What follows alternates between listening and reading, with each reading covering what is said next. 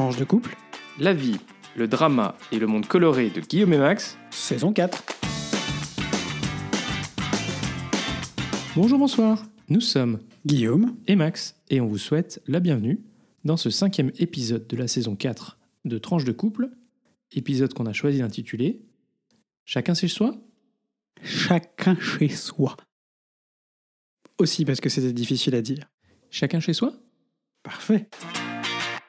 Comme d'habitude, on vous invite à vous abonner à ce podcast pour être notifié des nouveaux épisodes diffusés le lundi tous les 15 jours.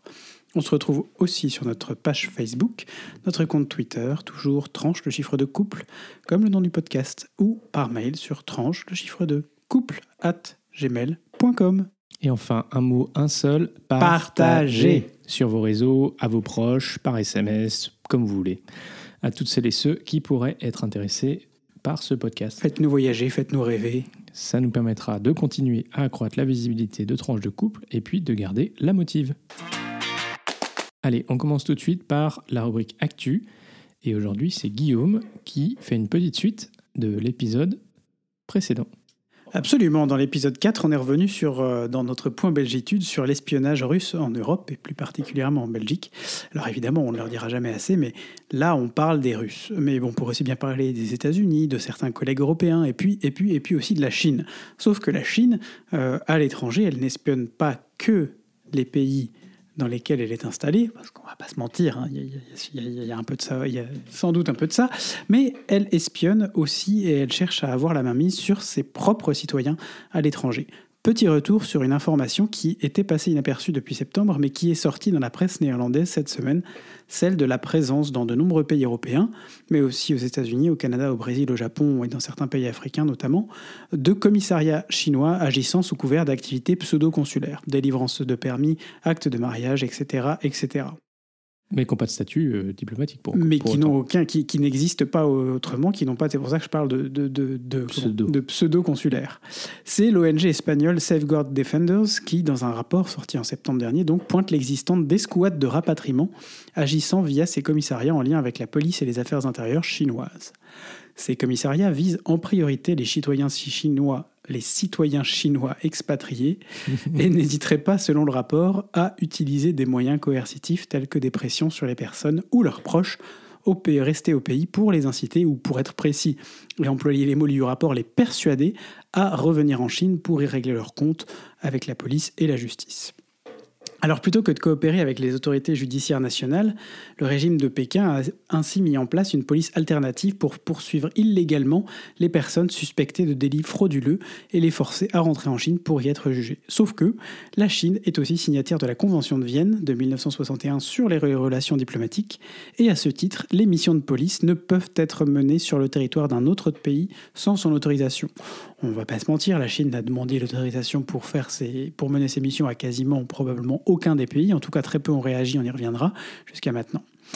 Euh, entre avril 2021 et juillet 2022, la police chinoise a persuadé euh, 230 000 euh, soi-disant fugitifs euh, à retourner euh, en Chine volontairement.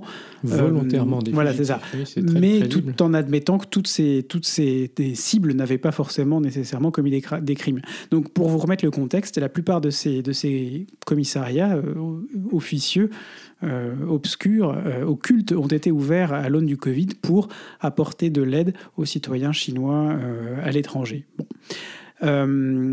La Chine a aussi établi une liste de neuf pays euh, où euh, les citoyens chinois euh, ne sont plus autorisés à vivre, sauf s'ils ont une bonne raison. On y compte notamment la Turquie, les Émirats arabes unis, les Philippines, la Thaïlande et un certain nombre de pays d'Asie du Sud-Est. De nouveaux outils de persuasion, toujours entre guillemets, hein, chacun chez soi, mais on est toujours mieux dans son pays. Donc, donc de nouveaux outils euh, d'opération de persuasion euh, qui incluent, ont été mis, en place.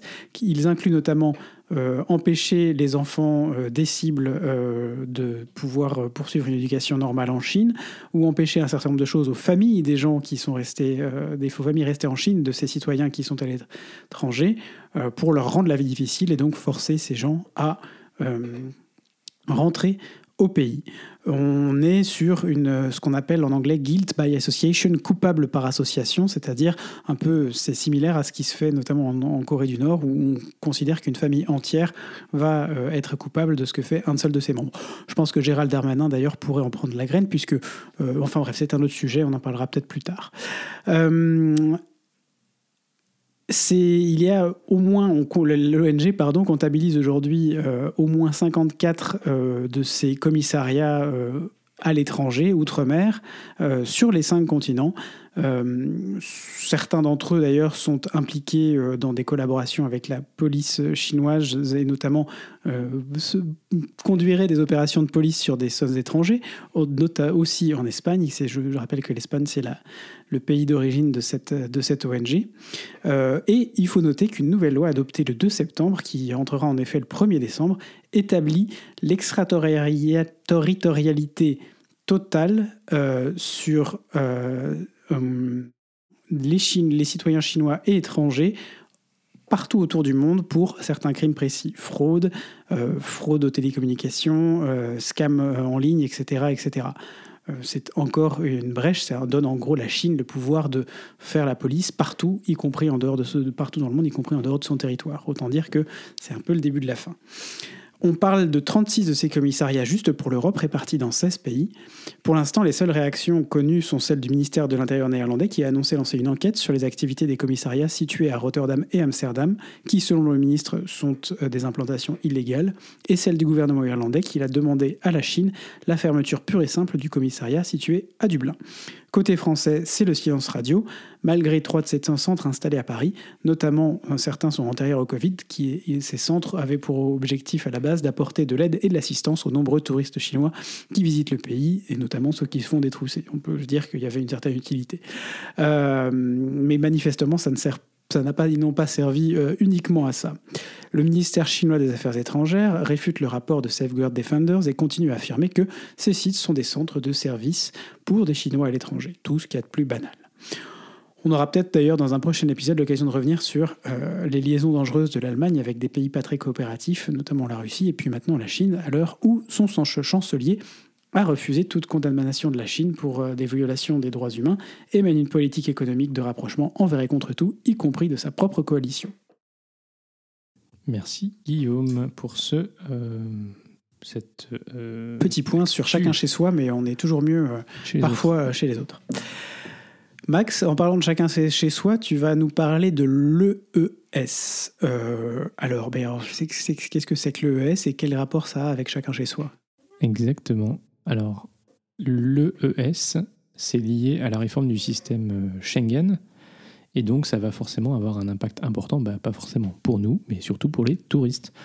Et pourquoi je vous en parle? Parce que l'autre jour, je suis tombé sur un article qui parlait de ce nouveau système qui va rentrer en vigueur en mai prochain. Et en fait, je me suis rendu compte que j'avais aucune idée de ce que c'était. Et du coup, bah, comme je suis curieux, je me suis dit, je vais creuser et puis comme c'était intéressant, je me suis dit que j'allais vous en parler. Alors EES, ça veut dire système d'entrée et de sortie, Entry and Exit System, et c'est lié donc à l'espace douanier européen de Schengen. Tu nous refais un point sur Schengen du coup? Ouais, alors l'espace Schengen, pour ceux qui ne savent pas, bah, c'est une zone de circulation, de libre circulation sans frontières entre les 26 pays qui euh, composent cet espace. Il permet aux ressortissants de l'UE et à de nombreux ressortissants de pays hors de l'Union européenne de voyager librement, sans contrôle aux frontières. Schengen, malgré son nom, n'est pas une ville chinoise, mais bien une ville des Pays-Bas. Exactement. Donc c'est un espace qui ne cesse de s'agrandir depuis euh, qu'il a été créé en 1985 et il couvre désormais la quasi-totalité des pays de l'Union européenne et quelques pays hors de l'Union européenne, le Liechtenstein, la Norvège, l'Islande et la Suisse. Vous vous souvenez la dernière fois, je crois qu'on vous a parlé ou pas euh, de euh, la Bulgarie et de la Absolument, je crois qu'on a abordé si vous voulez rentrer pas dans les, encore dans l'espace Schengen et les Néerlandais ont dit non, pour l'instant, au Bulgare, je crois. Euh, donc, euh, l'idée de Schengen, c'est euh, effectivement d'avoir cette liberté de circulation à l'intérieur des frontières, tandis qu'on contrôle l'extérieur. C'est quand même 400 millions de ressortissants de l'Union européenne qui peuvent circuler librement, et j'imagine que tous, vous en avez fait déjà l'expérience. Alors, toute personne, quelle que soit sa nationalité, peut donc voyager entre ces pays à l'intérieur de l'espace sans contrôle aux frontières, et les autorités nationales peuvent néanmoins, comme effectuer des contrôles de police euh, aux frontières entre ces pays ou dans les zones frontalières, ben, disons de manière ponctuelle. Alors, si on a supprimé les frontières intérieures, à l'extérieur, on a des frontières, qui ont été durcies. C'est aussi pour cette raison que euh, l'ensemble des pays qui sont rentrés dans l'Union européenne ne sont pas automatiquement rentrés dans Schengen, parce qu'il fallait s'assurer que, en gros, leur capacité de protéger les frontières soit suffisamment robuste. Euh, et ça permet aussi, donc, euh, avec toutes ces règles, de garantir ben, finalement la sécurité des gens qui vivent ou qui voyagent dans cet espace. Et la Bulgarie et la, et la Roumanie, c'est les deux seuls pays des 27 qui ne sont pas encore dans l'espace Schengen. Alors la Croatie rentrera dans l'espace Schengen au 1er janvier. Euh, et effectivement, je crois que la Roumanie et la Bulgarie, c'est dans les mm. derniers. Je, tu peux chercher pendant que je continue à faire ma rubrique. Vais ça. Alors, contrôle aux frontières extérieures pour les visiteurs, bah, c'est des contrôles classiques avec un tampon qu'on oppose, enfin que le, le, douanier appose dans le passeport à l'entrée et à la sortie. Bon, mais alors c'est quoi la nouveauté? Alors, bah, du coup, à partir de mai 2023, les tampons d'entrée et de sortie, euh, c'est un peu archaïque les tampons, seront remplacés par un système ah, automatisé. C'est sympa sur les passeports. le fameux EES, donc qui a été euh, euh, voté en 2017 tout de même, et qui donc qui rentrera en vigueur dans quelques mois. Donc les voyageurs en provenance de pays tiers, qui soient titulaires d'un visa de court séjour, c'est-à-dire 90 jours, ou exemptés de visa, seront enregistrés à chaque fois qu'ils franchiront une frontière extérieure de l'Union européenne. Le système enregistrera le nom de la personne, le type de document de voyage, les données des données biométriques, à savoir quatre empreintes digitales lors du premier contrôle et une image faciale qui sera réutilisée à chaque fois, ainsi que la date et le lieu d'entrée et de sortie. Les données seront conservées pendant 5 ans et accessibles aux autorités douanières et de délivrance des visas ainsi qu'à Europol dans tout l'espace Schengen. L'accès pour des enquêtes euh, pourra être autorisé, mais selon un certain nombre de conditions pour assurer le respect des droits fondamentaux et la protection des données.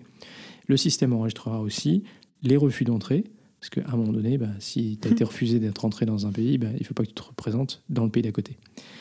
Le système euh, d'entrée-sortie va contribuer à prévenir euh, l'immigration clandestine et puis accroître la sécurité des citoyens européens Mhm. Et la masse de travail de Guillaume aussi, accessoirement. Ça facilitera également les déplacements des ressortissants, des ressortissants de pays tiers de bonne foi, en rendant plus efficace effectivement bah, la détection des euh, dépassements de séjour, dépassements de séjour euh, et, tout ça.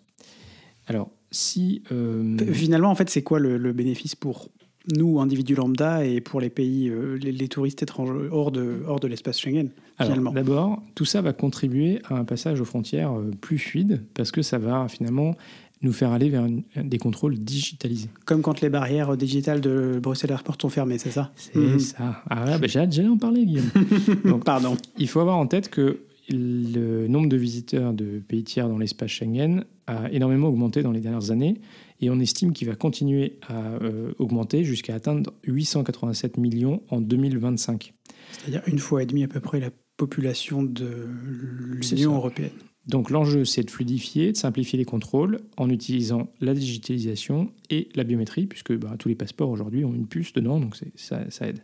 Alors c'est quelque chose qui, euh, comme je vous disais tout à l'heure, n'était pas possible avant euh, que cet accord, en 2017, euh, en fait, euh, rénove ou mette à jour bah, les règles de Schengen.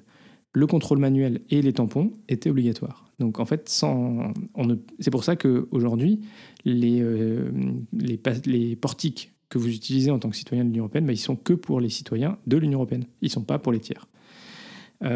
donc effectivement, on devrait voir euh, se développer ces portiques automatiques qui en fait lisent le passeport, comparent la photo du passeport avec votre visage et vous laissent passer. En gros, ça devrait euh, réduire euh, les fils et donc nous, quand c'est ouvert à, brosser la porte, on apprécie. Alors l'autre bénéfice pour les touristes, bah, c'est que du coup, ils auront aussi un meilleur suivi de leur séjour autorisé dans l'espace Schengen.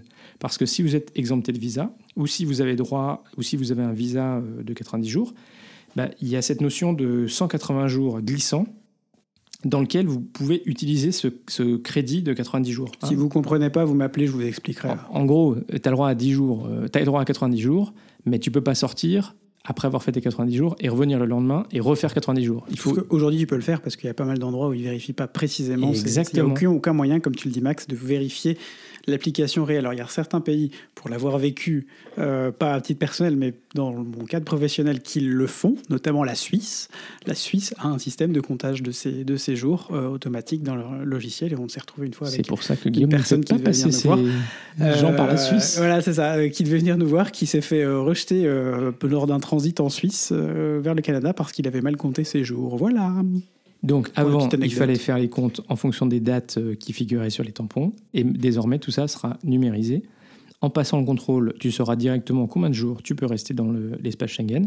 Le garde frontière saura si tu as dépassé la durée légale. Pas bien. Et puis en plus, nouveauté, et là, ça, Guillaume, tu vas beaucoup aimer, euh, les tiers pourront vérifier sur un site sécurisé le nombre de jours qu'il en reste qui pourront euh, passer dans l'espace Schengen. Alléluia. Bah, tu sais quoi, je vais faire un mail à mes collègues tout de suite pour leur annoncer la bonne nouvelle. Enfin, Oui, je sais pas si enfin, c'est une bonne nouvelle. Mai 2023. hein. Bah, c'est demain. Alors, euh, du coup, le gros avantage, c'est, bah, tu l'as dit, c'est avec euh, la digitalisation, on aura un risque de fraude qui sera euh, beaucoup moins élevé qu'avec le contrôle manuel. Et puis, euh, il y avait un truc aussi, c'est que ceux qui venaient régulièrement, bah, les pages des passeports, elles sont pas euh, illimitées. Et du coup, euh, potentiellement, il fallait remplacer son passeport parce qu'il y avait plus de faut place. quand même sacrément voyager pour remplir son passeport. Parce que moi, si j'ai déjà réussi à remplir à moitié une demi-page, à moitié une, deux, enfin bref. Whatever. Bon, bref, en toute logique, ça devrait être gagnant-gagnant pour tout le monde. Alors bien sûr, il faudra que les mécanismes de contrôle et de sauvegarde euh, soient euh, pas euh, dévoyés pour éviter euh, tout risque de surcontrôle et de sur... euh, parce que en gros, si on garde pendant 5 ans les données, ça veut dire que potentiellement on pourrait traquer qui vient où, quand. Mais le système a été prévu pour ça. Il y a une agence de l'Union européenne qui euh, va s'occuper de ça. Donc en principe, on devrait éviter Oui, les il dérives. faudrait pas faire euh, que nous on fasse ce que les autres font très certainement aujourd'hui déjà quand on va chez eux. Ah bah de fait, Point, quand tu vas aux États-Unis, je tu, doute tu que les États-Unis suppriment les une- informations au bout de 5 ans. hein, Tu mais, prends une photo et tu mets tes empreintes, hein, donc il n'y a pas de problème. c'est ça. Merci Max, c'est vachement intéressant. Je sais pas si on a hâte que ça se mette en place, mais en tout cas pour ceux qui voyagent, on espère que ça vous aidera à simplifier les choses. Alors, du coup, ça s'applique pas tellement, euh, pas directement à nous, mais ça va simplifier ta vie. Euh, mais il y a une deuxième chose dont on reviendra un petit peu plus tard, c'est que l'année prochaine va aussi se mettre en place bah, l'équivalent euh, du, euh, de ce qui se fait aux États-Unis pour les touristes qui viennent donc justement Ah vrai, gratuitement, euh, sans visa, pour 90 jours dans l'espace Schengen. Ils vont devoir payer une petite cotisation qui va en fait contribuer à tout ce système de digitalisation. Donc on y reviendra. Ça va s'appeler ETIAS. Et donc on y reviendra dans un prochain épisode. Très bien. Allez, Merci, on passe Guillaume à la belgitude. À la rubrique Belgitude d'aujourd'hui, on va vous reparler, euh, probablement pour la dernière fois, enfin j'espère, euh, de notre euh, petite marotte du moment, la Coupe du Monde au Qatar. Vous savez que nous, la Coupe du Monde, bah, ça va pas vraiment marcher pour plein de raisons, notamment pour des raisons de droits de l'homme. Et ce sont pas les dernières prises de position, parfois ambiguës, dans le meilleur des cas, et parfois pas du tout ambiguës, de certaines personnes haut placées au Qatar sur l'accueil et la protection, notamment des personnes LGBT, qui vont nous faire changer d'avis. Et donc, on voulait mettre ici en lumière le collectif Pas Qatar ce soir, euh, qui a été créé en Belgique, qui a pour objectif de convaincre et de pousser la population à ne pas regarder la Coupe du Monde, mais plutôt à profiter d'alter- d'alternatives proches et locales dans différents domaines. Écologie, démocratie, sport ou culture, les idées ne manquent pas. Que ce soit pour des raisons sociales, comme je le dis, écologiques, démocratiques, éthiques, sportives, cette compétition, selon euh, les fondateurs euh, est du collectif, est une aberration et n'aurait dû jamais avoir lieu. Son but n'est pas seulement d'inviter la population wallonne et bruxelloise, puisque c'est un collectif francophone, on est en Belgique, à boycotter l'événement sportif, mais c'est aussi de mettre en place un programme alternatif avec des activités culturelles, ludiques, sportives et éducatives. Plutôt que de regarder un peu honteux ce spectacle en se disant est-ce que je dois vraiment faire ça, l'idée est que celles et ceux qui boycottent la compétition passent un bon moment. Poursuit pas Qatar ce soir. Donc sur le site internet, vous retrouverez déjà un certain nombre de propositions. Et puis petit à petit, euh, les soirs de match, euh, vous pourrez aller piocher là-bas pour faire autre chose que nécessairement regarder un match, euh, même si on aime beaucoup les Diables Rouges, dans un pays qui aujourd'hui n'est quand même pas c'est un des symboles d'unité, les Diables Rouges. C'est ça c'est un dire. symbole. Le, le diable rouge, c'est un symbole d'uni- d'unité, mais le, le- le fait que la Coupe du Monde se, se passe au Qatar devrait nous interroger, et les conditions dont elle se passe devraient quand même un tout petit peu nous interroger. Alors, nous, bah, on piochera soit sur ce site, soit on pourra en profiter pour une, faire une petite soirée jeux de société à la maison. Absolument, tout à fait. Et on passe, Guillaume, à la rubrique Vie de couple. Bah oui, chacun chez soi, euh, on est trop content parce qu'on est chez nous en fait. On est Mon chez nous. Dieu. On est chez nous. Un week-end à la maison, c'est fou. Ça Et là, on a plein de week-ends à la maison qui arrivent. Oui, Ouais. bah, alors, alors, la petite raison derrière, c'est parce que Guillaume travaille, hein, donc euh, Oui, mais en fait, je me rends compte que c'est bien en fait d'avoir ces, ces pauses, de, de- de ne plus pouvoir partir. euh. Après, je l'ai dit, je l'ai encore redit à Max à midi. hein. Si tu veux partir, mon amour, tu n'hésites pas. hein. Tu, tu- tu vas te faire des week-ends. hein. Moi, je m'occuperai. voilà. Il me jette, il m'envoie, Je le fous dehors. il me fout dehors. Je le fous dehors. Moi, je croyais qu'il allait me foutre dehors. euh, on a passé- parlé cette semaine avec des collègues parce qu'ils me disaient, euh, à force de rentrer si tard, euh, tu risques de dormir dehors. ton mari risque de te foutre dehors. si, si tu reviens plus, euh, si tu n'habites plus à la maison parce que tu travailles trop. Et ben, vous voyez, tu vois, tes collègues, ils ont tort. Je t'ai jamais fait propos. Je t'ai jamais fait ça. Pas encore, pas encore. Chacun chez soi. Bon, bah, si, Oh, si, oui, cho- bon, si quand ton chez toi c'est le bureau, bon, bah, Ah tiens, ça me fait penser. On pourrait parler euh, d'ailleurs euh, maintenant ou dans un autre épisode euh, de faire chambre à part. Alors, Guillaume n'est pas très crédible là-dessus, parce que la seule nuit où j'ai fait chambre à part parce que j'étais malade, il est venu me retrouver au milieu de la nuit parce qu'il ne mettait pas bien dans son lit tout seul. Du coup, on est retourné Oui, dans, bah, le, dans le grand lit. Que voulez-vous? Je ne suis pas crédible. Mais n'empêche que je dors vachement bien quand je suis tout. Mais que Max n'est pas dans la chambre à côté. Ah oui, il ça. part deux jours la semaine prochaine, ça va être pompe it up là. Euh, Là, chacun chez soi. Euh, Euh, chacun chez soi et la semaine prochaine, Max, ce sera les vaches qui seront bien gardées quand tu seras en Suisse. exactement. Les vaches Milka et les vaches violettes. Le- la marmotte, elle met le chocolat dans le papier d'alu, C'est ça. mais bien sûr. Yararari-yari. Alors, on voulait euh, faire prendre un petit thème, sauf si tu as autre chose à rajouter sur le. Home Non, non, mais c'est bon, j'ai Ah, si, si, que- si, ah, Home ah, Sweet Home, Home Sweet Home. Si. On peut quand même faire un petit point euh, sur le défi pizza, euh, parce qu'on avait lancé quand même un petit défi pizza en cette début de saison, et on a mangé euh, trois très bonnes pizzas J'ai vendredi. enfin trouvé une recette de pâtes qui fonctionne, les gars. Wouh Ouais, Champagne il, faut, il faut dire, on avait commencé donc. La machine, elle, elle fonctionne super bien, pas de problème. Ah, c'est pas le problème de la machine. Le truc, c'est que j'étais quand même euh, pas complètement satisfait de la recette de pâtes que j'utilisais euh, jusqu'ici parce que euh, en fait, elle, se perçait, c'était, elle gonflait pas très bien sur les côtés. J'aime bien quand même quand la, croûte est un petit peu gonflée. Je me suis mis en tête de euh, d'essayer de trouver une recette de pizza. Alors plutôt napolitaine du coup, comme, comme ça, la pâte un petit peu gonflée. J'ai trouvé un super chef euh, italien vivant aux États-Unis avec un- une chaîne YouTube qui, qui nous dit que la, la création de la pizza, c'est un, un art. hein. Il faut vraiment euh, avoir tout ça en tête. hein.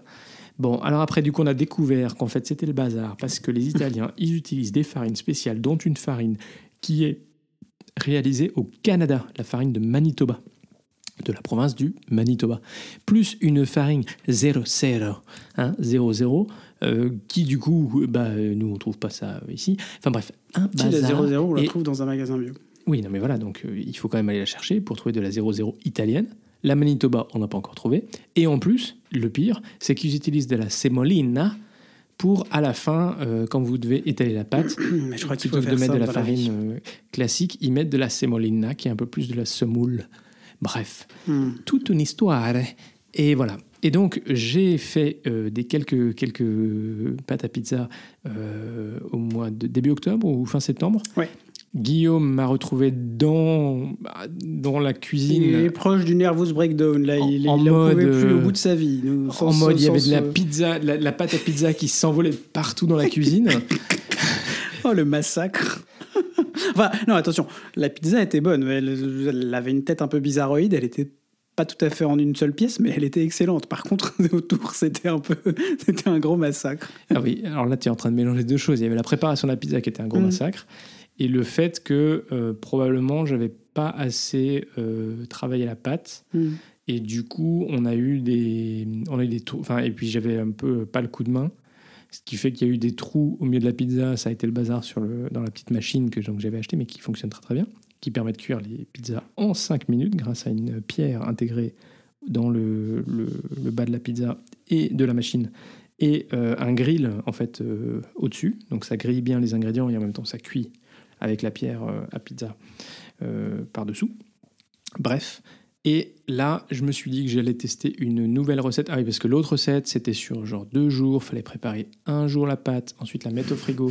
Après, il fallait retravailler pendant quelques heures, remettre. Autant dire que c'est pas le truc que tu fais au début quand même, euh, euh, soir, compliqué. vendredi soir en rentrant. Quoi. Mais on a quand même découvert la congélation de la pâte. Et donc, on a pu refaire des, pizzas juste en sortant la veille euh, la pâte et c'était nickel. Donc, ça, c'était moins pire que les pratique. précédentes.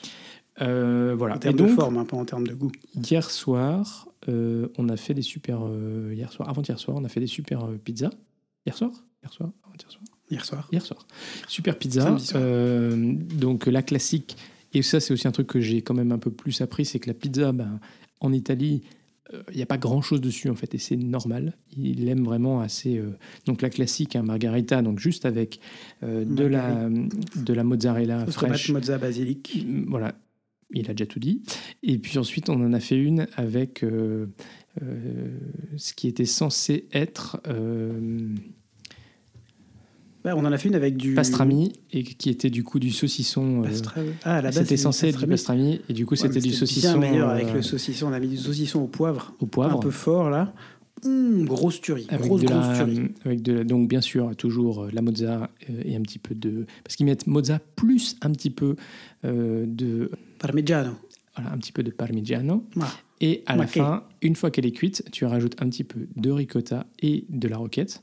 Et franchement, nickel. On vous mettra la photo de cette pizza qui était très très très chouette.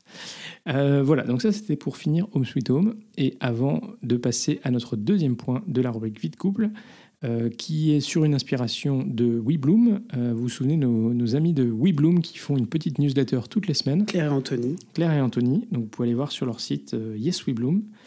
Euh, et ils ont une petite newsletter qui. qui paraît toutes les semaines sur gérer des problèmes ou des questions ou des choses qui peuvent se passer tous les jours dans la vie d'un couple. En gros, leur objectif, c'est comment faire en sorte que votre vie de couple se passe le plus harmonieusement possible? Et là, vous mettez en, son- fond sonore une petite musique un peu, un peu new age, vous voyez.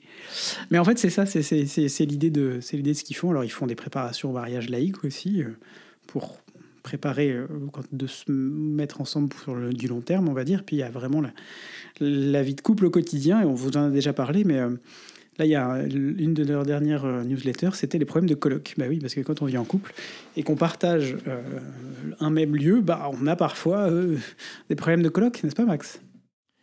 Ouais, alors surtout leur message c'était de dire il faut pas tout mélanger parce que finalement dans ta vie de couple, enfin dans ta vie à deux, tu as ce qui relève de tes problèmes de, de coloc, donc c'est-à-dire tu partages un même lieu de vie, type euh, tes chaussettes sont pas rangées, euh, type Tes euh, pulls. tes pulls traînent, type tes pyjamas traînent. Déjà, j'en ai qu'un seul, chaussures plaît. traînent. Non, t'en as Hein deux. Bah, de sortie à la fois, j'en ai qu'un seul. En vrai, j'en ai quatre, mais Oui, ça, ça dépend des jours. Et, et les problèmes de couple qui sont donc plus inhérents à la relation je ne rien. de couple. Et donc, Typiquement, on est sur le problème de coloc, là. Hein et puis, euh, et puis, et puis, puis, puis, un autre, un autre, un autre de, de- des infos, des infos qui sont partagées dans leur newsletter, c'était les réactions émotionnelles. Ben là, non, je n'aurais pas une réaction émotionnelle. Mais c'est faux ce que tu dis. Voilà. Et donc l'objectif, en fait, c'est d'éviter que les problèmes de coloc soient interprétés comme un problème de couple. Parce qu'un problème de coloc, bah, ça se règle. Hmm. Sauf que par exemple, ils classifient les différences de rythme de vie dans des problèmes de coloc. Moi, je suis désolé, dans notre cas, c'est un vrai problème de couple. On vous en a déjà parlé, mais reparlé, mais surparlé. Mais chez nous, c'est un vrai problème de couple. C'est un problème de couple ou pas. Ça peut aussi donner une certaine respiration.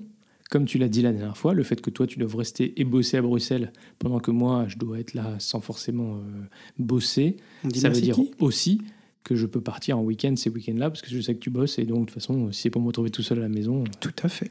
Voilà. Donc il faut regarder les choses. euh, voilà. Mais si par exemple euh, on a, euh, on n'arrive pas à euh, s'organiser euh, pour euh, faire les courses ou pour s'occuper de la maison et c'est toi qui fais tout et moi j'en fais pas assez, ce qui pourrait être possible, ça reste un problème de coloc et pas un problème de couple. C'est pas parce que je t'aime moins ou que je te dévalue euh, Certes. ou que voilà. Certes. Tu as raison. Exactement. Mais euh, après, quand il y a trop de problèmes de, de coloc, euh, ça peut créer des Problème dans le couple. problèmes dans le couple. Donc sachez faire la différence entre vos problèmes de coloc et vos problèmes de couple. Et si vous n'y arrivez pas, contactez nos amis de WeBloom qui se feront un plaisir de vous donner quelques, quelques sessions de, enfin de vous donner, de vous proposer quelques sessions de coaching. Ouais, parce que Euh, Claire, elle est, elle est coach de vie, euh, elle a une certification euh, Life Coach School, et donc euh, elle pourra aussi, bah, soit individuellement, soit en couple, vous proposer un petit peu d'accompagnement. Euh, voilà, en tout cas, on vous invite à aller voir leur site yeswebloom.com et euh, à vous abonner à cette petite newsletter euh, chaque semaine. Bah, ça fait toujours un petit peu réfléchir dans la vie de couple. Merci Max.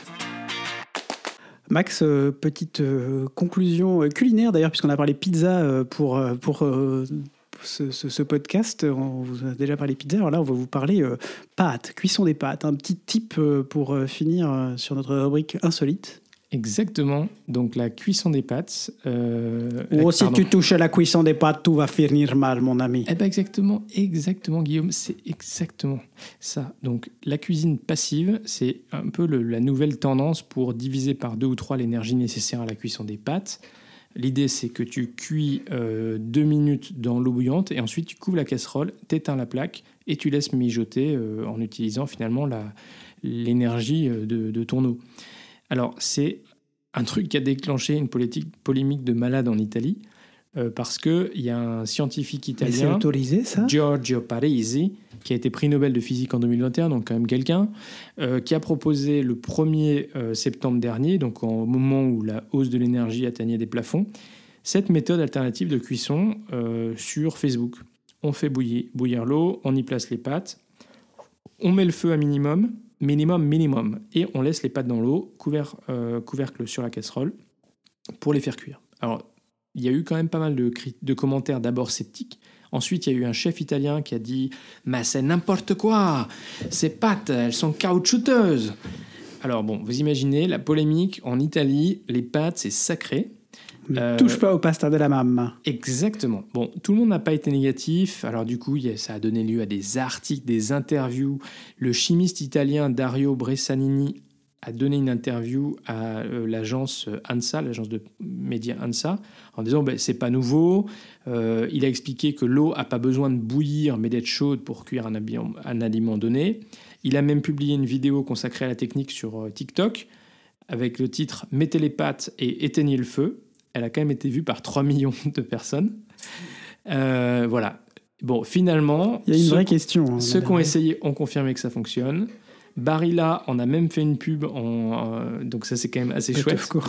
On vous mettra l'image euh, de leur tweet sur nos réseaux. Et en bonus, ça fonctionne aussi pour le riz Enfin, d'ailleurs. on va surtout vous, Max va surtout nous faire un test de, ce- de cette méthode de cuisson dans les semaines qui viennent. puis- c'est notre test, euh, c'est notre méthode de cuisson du riz pilaf, Guillaume. Mais non, il y a marqué éteignez le feu. Nous, on n'éteint pas le feu, on le baisse beaucoup. Ah, oui, bah, soit lui, il proposait Ah. de, de baisser Ah. au minimum et on peut effectivement éteindre. Mais donc on pourra aller au bout de la technique, Euh, sachant que de fait le riz pilaf est un petit peu différent parce que là il dit vous mettez dans l'eau bouillante, Euh, donc c'est comme si vous cuisiez euh, le riz à l'envers. Bref, ça marche pour les pâtes, ça marche pour le riz. Vous pourrez tester, on testera et, euh, et voilà, ça vous fera faire des économies d'énergie. Merci Max. Et en ce moment, les économies d'énergie, c'est important. Jingle, Et jingle. voilà, c'est pardon. Jingle jingle. Et voilà, c'est déjà la fin de ce cinquième épisode de notre saison 4. Si vous êtes arrivé au bout, Bravo. et Merci. On est très heureux de vous compter parmi nos auditeurs. Et euh, si ce podcast vous plaît, ben, comme on vous l'a dit au début, n'hésitez pas à le partager à vos amis. Mettez-nous une note, un commentaire. Ça aidera aussi à ce que de nouvelles personnes puissent euh, découvrir ce podcast. Ce podcast est diffusé le lundi tous les 15 jours ou le dimanche soir pour les plus au et les plus pressés. Alors portez-vous bien d'ici au prochain épisode. Gros bisous et à très vite pour de nouvelles tranches colorées.